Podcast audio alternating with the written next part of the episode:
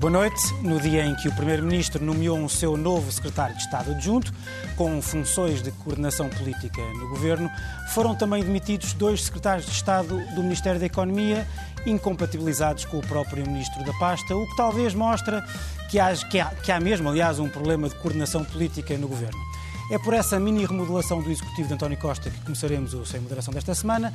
Hoje apenas comigo, Francisco Mendes da Silva, na coordenação do debate, o José Eduardo Martins e o Daniel Oliveira. O Pedro Delgado Alves não pode desta vez estar presente, não temos notícia de que seja para integrar o governo. Depois desta primeira ronda sobre as aflições domésticas em São Bento, vamos à China, onde existem problemas políticos um pedacinho mais graves, uma política anti-Covid distópica, com vigilância e confinamentos radicais, e uma reação popular como não estamos habituados a ver por aqueles lados. Para já, o primeiro vídeo.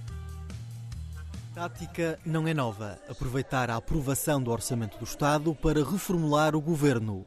António Costa já o tinha feito no primeiro mandato e desta vez há duas demissões. João Neves na Secretaria de Estado da Economia e Rita Marques na de Turismo. Segundo fonte do governo, saem em divergências profundas com o Ministro da Economia, que em setembro defendia uma redução do IRC para todas as empresas. Defendia uma redução seletiva, que aliás está inscrita no programa do Governo, mas eu penso que vamos a caminho de uma redução transversal que vai ser um sinal extremamente importante para toda a indústria. A perspectiva para agradar empresários não agradou aos secretários de Estado, que poucos dias depois contrariaram o ministro. Dizer que vamos agir em IRC para resolver um problema de curtíssimo prazo é um erro. Rita Marques sai do governo três dias depois de ser notícia por estar acusada de usurpação de poderes num processo relacionado com a exploração do vinco da Trindade no Porto e ainda há pouco tempo puxava pelo turismo na Web Summit. E, portanto, tudo isto faz que sejamos hoje um país muito sexy, apetitoso para estrangeiros. Sobre o IRC, defendeu que a última palavra seria do Primeiro-Ministro e não de António Costa Silva. Zé Eduardo, uh, perante isto, a, pergunta que toda a gente está a fazer é uh, quem é que marcou o golo?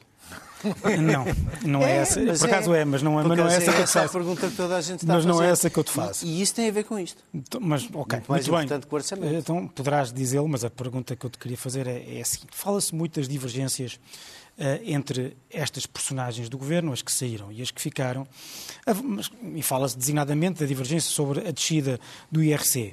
Mas a verdade é que aqueles que saíram eram aqueles que, em princípio, estavam, ou aparentemente estavam alinhados com a, a posição vencedora, uh, ou que saiu vencedora no governo, que não foi Nem uma descida. Que não foi uma descida. Fiscais foi premiado e tinha essa posição. Não, tinha a posição, não, tinha a posição igual à do, à do Primeiro-Ministro, que não havia uma, uma tinha a posição pois, contrária. E a dos, portanto, houve secretários de Estado que tinham a mesma, três secretários de Estado que tinham a mesma posição, certo. foi promovido e dois foram despachados. Não, mas o que, estou, o que estou a dizer é que não parece que tenha sido por causa desta divergência claro em si.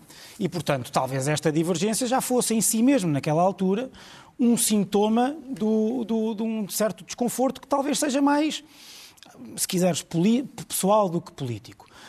Até porque, uh, se calhar, o que resulta daqui é que nós, como não percebemos quais eram as divergências políticas, uh, é porque, se calhar, o governo não tem um rumo sobre o qual possa haver divergências. Não, acho que estás enganado, porque um, o rumo foi justamente encomendado ao Ministro da Economia. É por isso que ele não pode sair e fica como figura decorativa, como em geral têm sido os Ministros da Economia de todos os últimos governos, se quisermos puxar um bocadinho pela memória. Mas, mas, mas, enfim, rapidamente indo ao que se passou, porque eu estou farto de ver análises a procurar grandes razões numa coisa que tem só uma razão, que é, no fundo, basicamente o Primeiro-Ministro eh, fez com muito pouca vontade, com muito pouca capacidade para a argúcia política que se diz que tem, esta versão deste governo de maioria absoluta, que em sete meses parece um, um papo seco a desfazer sem água e, e, ao qual já nem é possível eh, juntar nada para fazer a sorda. Não, é o que acontece. É um governo a desfazer, só aos bocadinhos. Não há uma semana sem um caso, não há uma semana sem um problema. O que é que aconteceu Há oito demissões em sete meses. O que aconteceu aqui é que um ministro que não tinha força política aceitou que o partido lhe indicasse os secretários de Estado. E os secretários de Estado foram descorteses na primeira oportunidade, foram desleais com o seu ministro, se tinham aquela opinião e eram membros de um governo coletivo, calavam-se, fizeram de propósito para o afrontar, o ministro deixou passar algum tempo, tornou-se óbvio que não era possível continuarem todos a conviver, até porque estes secretários de Estado, que eram do anterior ministro, e que isto ia sempre dar asneira. Que Costa e Silva não o soubesse, acho normal. António Costa tinha a obrigação de o saber de cor. E, portanto, o problema de coordenação política do governo não é porque o António Mendonça Mendes, que, como tu dizes, não foi uma questão de opinião, porque o orçamento não foi o que Costa e Silva quis, foi o que os demitidos quiseram e que o promovido coordenador adjunto também quer. Então, o que é que Costa faz? Mantém o símbolo da visão que não tem quem encomendou, ele, ele disse-o com todas as letras, que tinha encomendado uma visão para o governo ao Dr. António Costa e Silva antes de ele tomar posse como Ministro da Economia. Então lá, lá, podia, lá, e Silva. lá podia despachar o António Costa e Silva agora. Não, não é Silva, ele não Costa tem Silva. poder, ele não tem poder, fica no governo à mesma e basicamente, do ponto de vista da manhã, o PS esteve impecável, impecável, como sempre. Isto não é preciso orçamento de Estado. Hoje é o dia, como tu disseste bem, levámos mais tempo a discutir se as bolas da Adidas chegam melhor às pessoas que os telemóveis chineses. Uh, foi o, é, estamos em pleno Mundial, no mês de dezembro. Uma coisa que, só uma coisa que revela, revela que este governo foi feito com os pés desde o primeiro dia e que estas coisas que estão a acontecer são inevitáveis e que a falta de coordenação política tem um nome chamado António Costa. É pá, passou por entre os pingos da chuva e se nós não gastássemos aqui 10 reis de mel coado a falar do assunto, se calhar nem se tinha reparado nisso, não é? Eu não vou dar 10 mel, 10, 10, Daniel. 10 mel quadro. Dou só o meu tempo. O timing faz sentido, do ponto de vista político? Faz. Claro. Hoje o Mundial, está a caminho dos oitavos de final. Mas nós vimos a bola a, A saltar e fomos chutá-la. A Aqui. política é, é também uma gestão de percepção e o Primeiro-Ministro conseguiu que, que esta remodelação não fosse percepcionada. Portanto, desse ponto de vista. Foi genial. ah, ah, não, é qualquer, Claro. aqui entre nós, qualquer governo faria o mesmo. Também escusando Sim, claro. Qualquer governo tendo que fazer uma remodelação deste estilo aproveitaria um Mas a questão não é o timing, a questão é o que é que ela a não é significa essa. sobre o- a A questão governação, não que é? não é essa. A questão é como é que alguma vez se construiu um Ministério da Economia Tá com bem, esta equipa. Já, já lá vou. O- bem, o- as, as ministras- as saídas dos, dos secretários de Estado eram evidentemente inevitáveis. Eh, eh, Costa e Silva não era um político e, portanto, como é comum em ministros que não são políticos, não trazem um lastro, não têm pessoas para, para o lugar, porque não conhecem quadros políticos e precisam de políticos Nem como como isto funciona. não, e precisam de políticos como secretários. Se eles não são políticos, precisam de políticos como secretários de Estado, como é natural. Eh, não foram escolhidos por ele, foram herdados. Eh, houve o secretário de Estado da Economia, pensou que podia desautorizar o ministro como o primeiro-ministro desautorizou, enganou-se na hierarquia da coisa. E portanto, depois não se demitiu. e teria que sair, evidentemente. Depois não se demitiu, e foi e a- demitido. E a secretária de Estado do Turismo eh, estava acusada num processo e, portanto, se, o- se o- se o Sérgio, se o Sérgio, desculpa, se o Miguel eh, Alves. Alves. teve que sair, ela também teria, evidentemente, que sair. Eh, o Primeiro-Ministro aproveitou exatamente para resolver o problema de, de Miguel, de, de Miguel Alves. Eh, o que, é, que é o que mais também é normal, que tenha aproveitado para fazer a mesma, a mesma, eh, na mesma remodelação. Eh, Eu, a crítica que também tenho ouvido de algumas pessoas, que, que isto demonstra o círculo cada vez mais fechado. No caso do secretário de Estado adjunto, eu acho isso normal. Se há um caso em que tem que haver uma forte, fortíssima proximidade com o Primeiro-Ministro, política, é o caso do seu secretário de Estado adjunto. É, é, faz Não é tão sentido. forte como a do anterior. Não a é do tão anterior era uma ligação mais profunda Eu- no eu- tempo e mais íntima. Mas é uma, é uma, é uma- é- ou seja, não é uma crítica que se aplique do bom ponto de vista neste caso. Há aqui um outro assunto, que vai ser assunto seguramente nos próximos dias, nos intervalos, nos poucos intervalos que restem eh, do futebol, eh, que é o facto de ser familiar de um membro do governo. Eu, sendo absolutamente coerente com tudo o que disse durante o chamado Family Gate, eu não acho que isso seja um problema à partida, não acho que haja um impedimento, não foi a, a irmã que escolheu o irmão para ir para o governo, portanto, não tem uma relação. Por acaso, até, até, até vão fazer coisas semelhantes, porque supostamente eh, eh, eh, a Ministra dos Assuntos Parlamentares também faz alguma coordenação eh, política. É daí que passa que ninguém faz coordenação Pois, política. é um bocadinho, passa e, esse um é, e esse é que é o tema, não é? É, eh, agora, mas deixa-me dizer sobre isto dos familiares. Mas, mas, mas deixa, não, não, sobre estes posso- familiares eu quero fazer um vocês, estão, comentário. vocês estão muito atreitos ao luxo, Não, deve não, ser não. do Natal. Coordenação política do quê? De qual política? Vá lá, vá, não, não. Não, não, desculpem. Tu- tu- Qual é o é, rumo mas eu para haver coordenação? Como é que pode haver, como é que Tá, pode haver coordenação sem rumo? deixa- Espera que o É Daniel é capaz de... É- espera a que o Daniel da imagem. é capaz de dizer qual é que é. Não há rumo sobre a gestão da imagem. Eu queria sublinhar aqui uma coisa, que apesar de- disso, há aqui uma questão como ministro da, da família que me deixa um pouco perplexo. Supostamente, Eduardo Cabrita, não, Ana Paula Vitorino, peço desculpa, e, e, e- José António Vieira da Silva não poderiam estar no governo porque o António Costa tinha decidido que depois daquilo tudo não devia haver familiares no Conselho de Ministros. E os princípios de António Costa têm este problema de se moverem com alguma eh, rapidez e facilidade e, portanto, parece que essa regra eh, deixou, de, de- de- deixou de existir. Eu acho que o círculo político o- Este governo era supostamente um governo, um governo mais político do que os outros. E era, quando foi construído, olhamos para, para algumas escolhas, era um governo mais político, menos técnico mais político, coisa que, aliás, em geral, acho bem. Só que o problema é que o círculo político próximo de António Costa é cada vez mais estreito. Na realidade, nós pegamos é o Pedro Dão e Silva, Mariana Vieira da Silva, eh, Fernando Medina e pouco mais. O núcleo político. E o, que se sente é cada vez que vai buscar são outras pessoas. dos jovens turcos. E quando, quando cada vez que vai buscar eh, outras pessoas, percebe-se que o ciclo. Há, há muito pouca qualidade fora deste. O problema não deste tem a ver só com qualidade, tem a ver com a Qualidade política, com a- de sim, não, qualidade sim, política. tem a ver com a questão de haver pessoas que, que podem pensar de modo diferente e mostrar ângulos E diferentes estas, de três abordagem. pessoas, e estas três pessoas são, sendo completamente alinhadas com António Costa, eu acredito que lhe dizem, eh, que lhes dão mesmo as suas opiniões nos debates internos que, eh, que têm. E eu acho não que o que aconteceu... mais pequena ideia, o mas que- o que- tenho dificuldade em acreditar. Não, por acaso acho que sim. A questão é se as Eh, eu não- opiniões são assim tão eu não diferentes. estou a dizer, tá dão as opiniões, sim. Agora, Estão, eu digo, estando alinhadas, lhes dão, eh, não, não terão temor em dar-lhes eh, em dar-lhes o seu ponto de vista, cada Até porque não é colérico. Eh, eh, mas o problema é que e o que eu sinto é que mesmo o Partido Socialista está um pouco cansado de António Costa. Não, claro, não, as pessoas não vão contestar, é Primeiro-Ministro, nem, nem no PS, nem no PSD. Quando o maioria Primeiro-Ministro Eu acho que o está no é- governo, acho que o tema também é que ele absoluta, está mais-. Ele está bastante Não, cansado É que a questão é esta, é que tu dizes que tem uma maioria de nós e absoluta de sete meses, mas esta maioria absoluta é completamente atípica. sim, é uma maioria absoluta António Costa de, ganha uma maioria absoluta de não esperada por circunstâncias muito específicas que têm a ver com as sondagens, como o governo caiu, o PSD não se ter demarcado suficientemente, um conjunto do Chega, um conjunto de fatores que levou a uma maioria absoluta que os próprios eleitores não esperavam, ao fim de seis anos de desgaste político, ainda por cima com uma pandemia no meio. Ou seja, é a primeira vez que um partido conquista uma maioria absoluta, conquista, não a tinha antes, já num estado bastante considerável de, de desgaste político. E isso torna isto bastante mais. vai tornar isto talvez um pouco mais penoso ainda do que foi o tempo do cavaquismo no, segundo, no, no seu, no seu último mandato, em situações económicas, numa situação económica e política muito mais favorável. Eu acho que estes. Eu não digo muito à soma de casos, porque a soma de casos geralmente significa que há uma maior apetência para prestar atenção aos casos. Porque os casos estão sempre lá. eh, Mas em geral. mas a- a- É- a é- soma- é- isto- a soma e a falta- estatística não são A indiferentes. dificuldade, a dificuldade de encontrar pessoal político, isso sim é estranho num governo que tem sete meses de maioria absoluta, não é estranho quando tu percebes que este governo já tem seis anos de desgaste em si.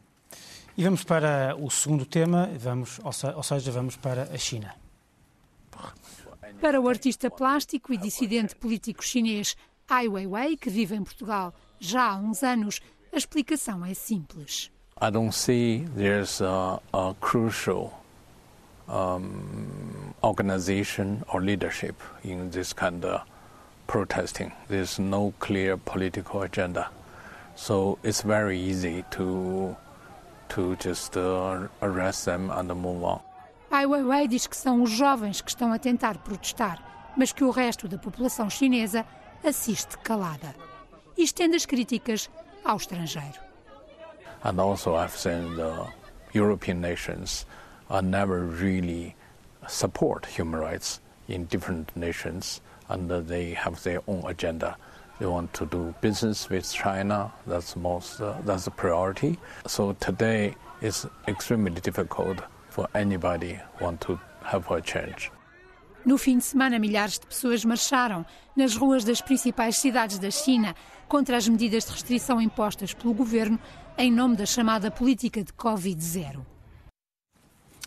Daniel, eh, estes protestos são contra os confinamentos agressivos e longos e vigiados ou são contra o, o regime antidemocrático e, e, contra a supressão das liberdades? Ou seja, são a favor do regresso uh, à vida normal, dentro das regras conhecidas uh, na China, ou são uh, a favor de uma mudança de regime efetivamente. Porque me parece, repara, os próprios Estados Unidos, eu acho que com algum cinismo típico da, da diplomacia e do típico do momento em que vivemos, diplomaticamente estão a lançar dúvidas uh, sobre se é uma coisa ou outra, dizendo, bem, isto provavelmente é só sobre as, uh, ou essencialmente sobre as medidas uh, anti-Covid. E percebe-se que Biden que, que, por, que, por, um lado, no início do seu, no seu, do seu, mandato, aliás, do seu primeiro mandato, disse que havia grande, o grande tema hoje em dia era o combate entre as democracias e as autocracias, por outro lado, também está muito empenhado no gelo das relações com a, com, com, com, a China, por causa da Rússia, por causa de outras coisas. Até porque os e, portanto, agora este... em Taiwan não foram exatamente Parece que lhe interessa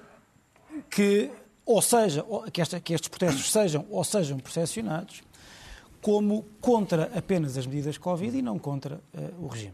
Eh, as manifestações no Irão são contra por causa dos lenços, Mas... ou por causa do, da, da, da, crise económica, ou por causa da autocracia. Hum. O, o, a contestação ao Estado Novo foi por causa da guerra colonial ou foi por causa da ditadura? Há sempre um rastilho. E há sempre um e momento depois... em que se percebe por causa das condições económicas vezes... que aquele regime não está a funcionar. Pronto. É, há sempre um rastilho, não é? E depois o rastilho chega lá ou não chega lá. Chega, chega ao núcleo ou não chega ao núcleo, dependendo de como é que a coisa uh, se vai desenvolvendo. Portanto, eu acho que o rastilho, que é por enquanto aquilo que nós conseguimos discutir, e depois eu, se conseguir, vou, vou ao resto, uh, tem a ver com, a, com, a, com, a, com, com, o Covid. Uh, houve dois extremos de debate e interessa-me isto, e depois eu vou à questão da autocracia, porque evidentemente a minha questão até que me interessa mais, mas houve dois extremos, extremos no debate público internacional, que era a obsessão pela, produtividade, se quisermos, podemos dar o exemplo do Brasil, até do, do Trump no, no, nos, nos, Estados Unidos, porque depois ali os Estados têm outros poderes, e a obsessão sanitária, muito visível, numa versão quase caricatural, eh, da China, eh, em que os cidadãos eram vistos ou como meros agentes económicos ou como meros portadores de vírus, nunca como portadores de direitos, liberdades e garantias e direito à, à, à, sua própria saúde. As democracias mais maduras, eu quando aqui digo mais maduras, são as que garantem liberdade e proteção social, coisas que as duas coisas juntas aqui eram fundamentais porque era aquilo que permitia às pessoas ficarem em casa para não morrerem à fome, não é? Uh, uh, foram aquelas que conseguiram exatamente garantir alguma liberdade de escolha e a ponderação do que estava em causa. Até porque são, existem, as pessoas são livres de protestar, são livres de, de, de, têm condições para ficar em casa e o protesto e a pressão permite decisões equilibradas, porque há uma pressão e contrapressão que leva os Estados a, a, a ter que parar quando estão a exagerar ou para um lado ou para o outro. Uh, uh, a decisão, do, o, o, caminho que a China seguiu no início do Covid tinha uma base racional, que era a China tem um sistema de saúde muito desigual, ou seja, muito presente nas cidades e ausente em, várias, em, grande parte do, do, do, em boa parte do território.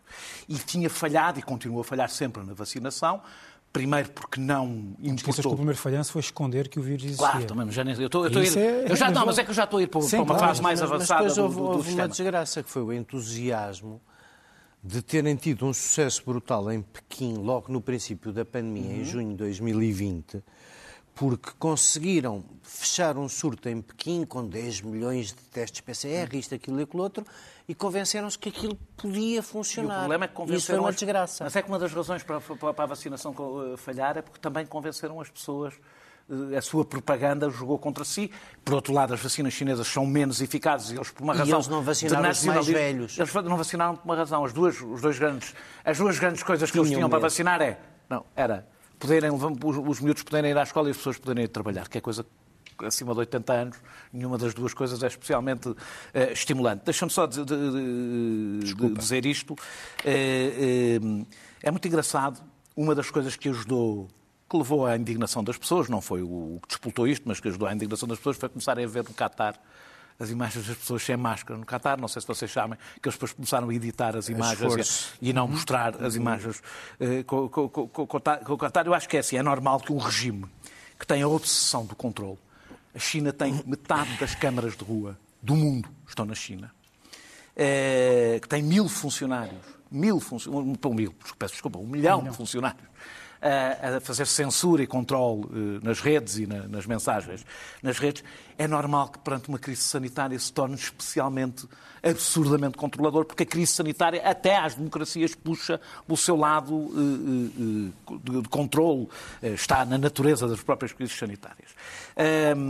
Eu agora, eu agora em relação a, terminando só para, eu acho que há uma outra questão a que isto pode chegar, que vai para lá da questão da democracia que é uh, enquanto, enquanto as ditaduras ou as democracias garantem uma permanente, sejam pobres ou sejam ricos, mas garantem um permanente enriquecimento das pessoas, elas aguentam-se. A partir do momento que deixam de o conseguir, elas tremem.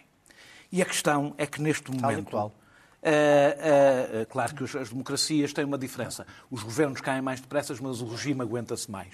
O problema das ditaduras é quando o governo cai, geralmente o regime o cai. Governo é o regime. O governo é o regime. Uh, com a política de Covid-0, a China vai ter um aumento, vai, vai ter um crescimento de 3,2%. Estava, é previsto, estava previsto um aumento de 5,5% e tudo isto já é muito pouco para, eh, para, para, para a China, para, para, para as suas necessidades. O poder está a perder força no comércio, no, no, comércio global, que está a fugir, por exemplo, para, para a Malásia, está a fugir, está a fugir para, para o Vietnã. Os barcos fretados entre a China e os Estados Unidos caíram 50%. Ou seja, apesar de Xi Jinping ser, do que eu ouço de analistas, não tenho como saber, ser popular, pelo menos até a pandemia, era popular porque estava muito associado, ele estava muito associado a um período de enorme crescimento económico e desenvolvimento da China, a partir do momento que isso cai, a questão da opressão torna-se mais central. E pronto, isso responde à tua pergunta. Eu acho que isto funciona sempre por camadas e à medida que uma se vai perdendo, as outras vêm a seguir. Uh, veremos até que ponto. Uh, Pega-me exatamente por aqui, Zé. Será que hum, Xi Jinping passa de todo poderoso a líder em risco de um momento para o outro. Um, e se, se sim, não, se o Covid será a Ucrânia. Então, a sua Ucrânia então eu sentido, vou fazer ao Ou sua Chernobyl. Isto também tem, tem, tem sido dito que este é o, o, a Covid tem sido a Chernobyl de Xi Mas Jinping. Eu acho que, eu acho que Xi Jinping não está em risco, já agora. No sentido, em que, no sentido em que é uma grande falha, um momento crucial que mostra que o sistema aparentemente infalível não é assim uh, infalível. E, e, a comparação eu, eu, com a Ucrânia eu, é dizer que é uma guerra, o Covid é uma guerra em que ele se meteu e que é incapaz de, de vencer, assumindo, como ele assume, que vencer a Covid é erradicar uh, a, a, a doença. A China está desde a, ver, a, a, tua pergunta remete para um paralelo que a nossa memória, nem é dos mais velhos, abarca, mas quem se interessa um bocadinho por história ou valendo umas coisas sabe. No fundo, há aqui um paralelo que muita gente na política internacional está a traçar entre o período final de Mao, o Congresso do ano em que nós nascemos, não interessa qual, mas foi um congresso que foi um sucesso, como foi, o do foi, Xi Jinping. Foi no final dos anos 80? É foi no final dos anos 80, exatamente. Antes do, depois do Deng do Deng Xiaoping. Não, um congresso do final, princípio dos anos 70, final dos anos 60, em que uh, Mao fez exatamente a mesma coisa eh, nós hoje precisamos de ler a imprensa estrangeira para perceber quais foram os nomes que foram todos erradicados, qual foi a purga que se fez no Comitê Central e no Politburo. A coisa chegou ao, ao, ao cúmulo de nós vermos o antigo presidente ser, não por acaso, com o simbolismo e com a carga de poder que aquilo tem, mandado remover por Xi Jinping para o mundo inteiro ver na sala final. Portanto, ele faz a, a purga, rodeia só dos colaboradores mais lealistas, o que, aliás, num sistema obsessivo keynesiano, como é o da política chinesa, as pessoas só chegam a ter confiança umas nas outras quando trabalham muito tempo juntas, senão aquilo é uma coisa uh, mais. Uh, como é que eu ia dizer? Uh, que convoca toda aquela imagem da política como negação da humanidade, não é? Que, que, que é o que eles fazem. E eu acho que. E, e depois o que é que acontece? uh, uh, concentra o poder e isso destabilizou o Partido Comunista. Dividiu em dois, entre o Ministro da Defesa que ele designou como sucessor, o Lin Biao, aquele que morreu no acidente, a, a, a sua mulher, depois, no meio dessa confusão toda, acaba nos anos 70 por ter que ir buscar o, o capitalista que tinha descartado, Deng Xiaoping, e o capitalista que ele tinha descartado conseguiu à China 40 anos de crescimento médio de 9%. Uhum. Desde 1980 até 2020, a China cresceu sempre 10%. Transformou-se na segunda maior economia mundial e já agora que nós de vez em quando falamos de clima, este, clima, este ano tornou-se o maior poluidor mundial. Portanto, isto é uma coisa extraordinária. Como é que uma nação que em 40 anos cresce em média 9% ao ano há de pôr em causa o regime ou o que quer que seja? Claro. Portanto, Deng Xiaoping foi um pragmático e Xi Jinping também era até há dois anos atrás. Em que não foi só o Covid-0. Foi o Covid-0, foi o ataque às empresas tecnológicas, foi um ressurgir da, da alegoria, da, da, da retórica comunista muito disfarçada de nacionalismo, porque era o que sobrava. É, não, não, não, nada que seja disfarçado. Não não é disfarçado é, é, mesmo, é mesmo nacionalista. Não, e é retórica comunista, porque boa parte da conversa é uma conversa de regresso à pureza, por causa das manifestações contra a corrupção, que também houve muitas. O senhor da Alibaba, onde é que está? Parece que anda desaparecido no Japão. A bolsa chinesa desapareceu. Isto não foi só o Covid, vamos lá ver. Esta recessão não é só o Covid.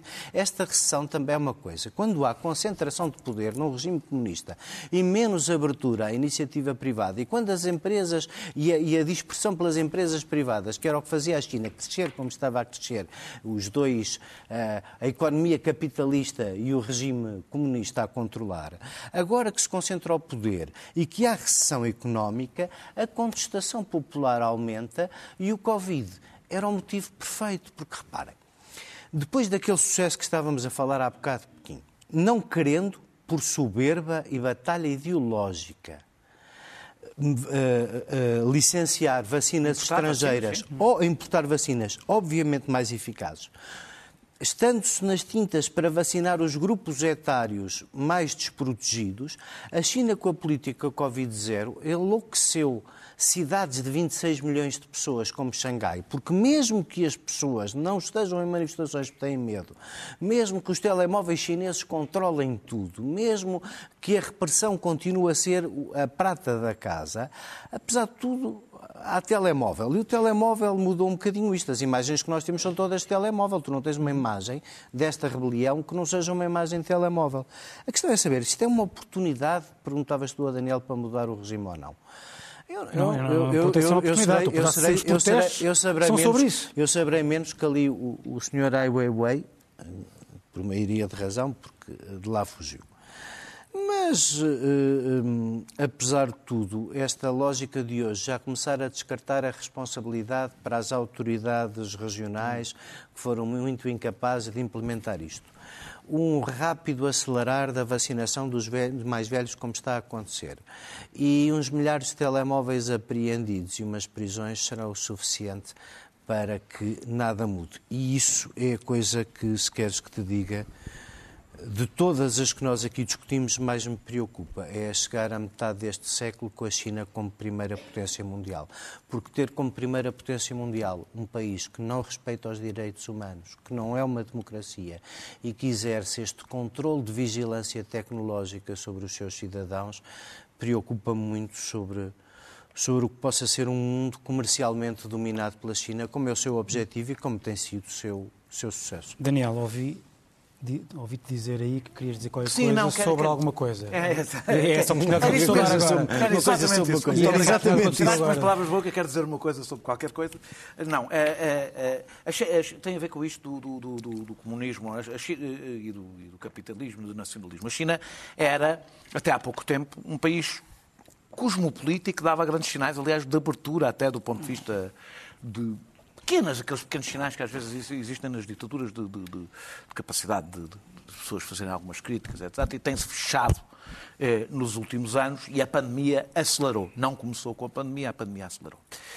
Um, o, o, o, o, socialismo chinês, por assim dizer, em versão Xi, eh, eh, Xi Jinping, é um. Eu ouvi isto, aliás, uma coisa do, da Economist, é, make, é, é a versão chinesa do Make China Great Again.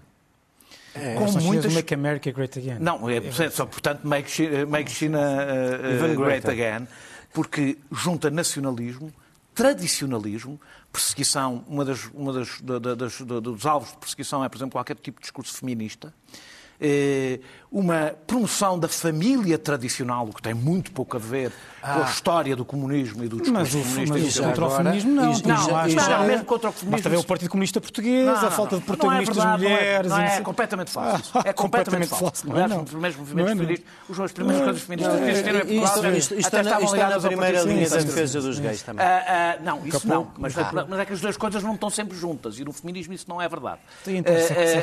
Não é mesmo verdade. Aliás, a Revolução Russa teve importantes feministas logo logo, logo no início. Uh, uh, aliás, há uma perseguição um podcast da Economist fala sobre isso, uma perseguição aos estudantes marxistas, estudantes que, que, discutem o marxismo e que são e que se assumem como marxistas. Aliás, algumas pessoas vão ter ficado espantadas por ver pessoas a cantarem internacional eh, em algumas destas manifestações, exatamente porque a versão nacional. Não vi ninguém. Mas... Não, mas houve, há vários vídeos com, com, estudantes, com, estudantes, a cantar, a cantar internacional, nem, nem é a primeira vez, aliás.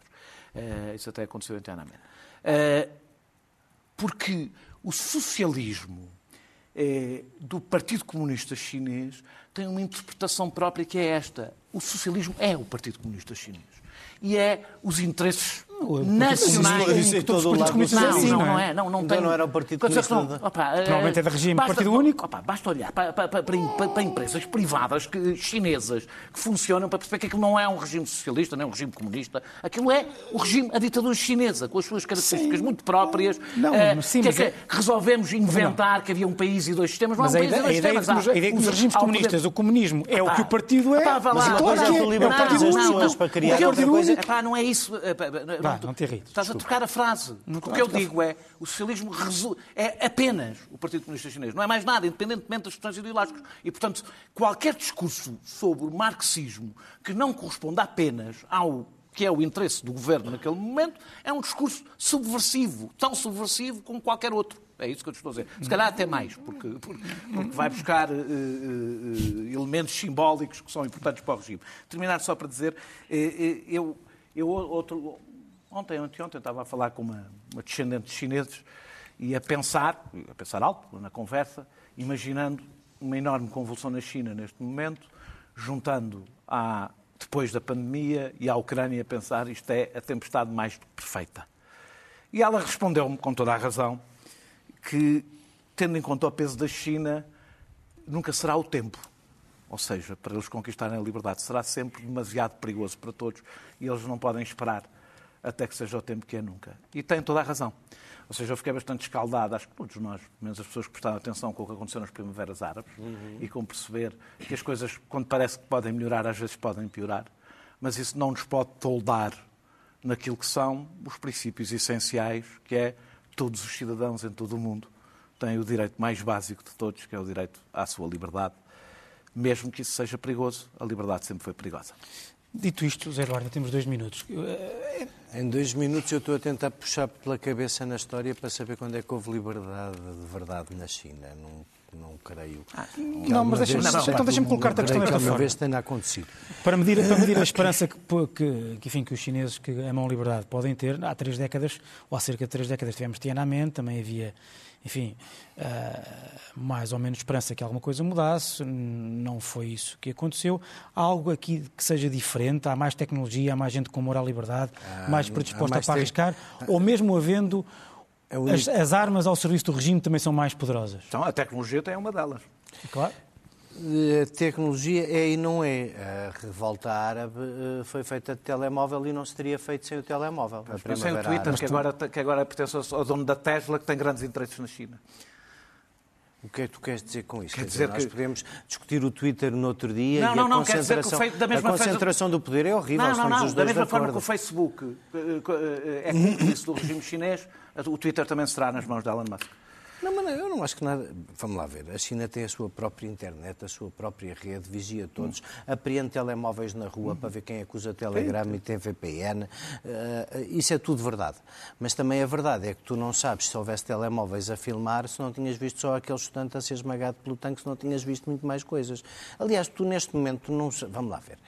É um bocadinho difícil falar sobre o que está a acontecer, porque uhum. podia estar a acontecer uma sublevação muito maior do que a que nós víamos e nós não a estávamos a ver, porque lá está. É um país onde, onde a liberdade não é prioridade para coisa nenhuma e onde, só uma nota a terminar, que me esqueci há bocadinho, a desastrosa política, uma, um filho por família, está a criar outro problema económico à China muito grande, que é um problema demográfico que a China não tinha. A China teve um crescimento brutal da sua força de trabalho e depois, quando tentou encurtar tudo isso, arranjou um problema demográfico parecido com os Ainda por cima, tem muito menos mulheres do que homens, o que torna difícil a E a outra coisa é que, não tendo acontecido o poder lidar com a doença como uma coisa normal, eu discordo um bocadinho do Daniel. Eu acho que eles têm muito medo que se mostrasse que o sistema de saúde não era sequer parecido com o de Cuba. Pois, está bem. E é assim que fechamos o Sem Moderação desta semana. Voltamos para a próxima semana, já com os quatro novamente reunidos.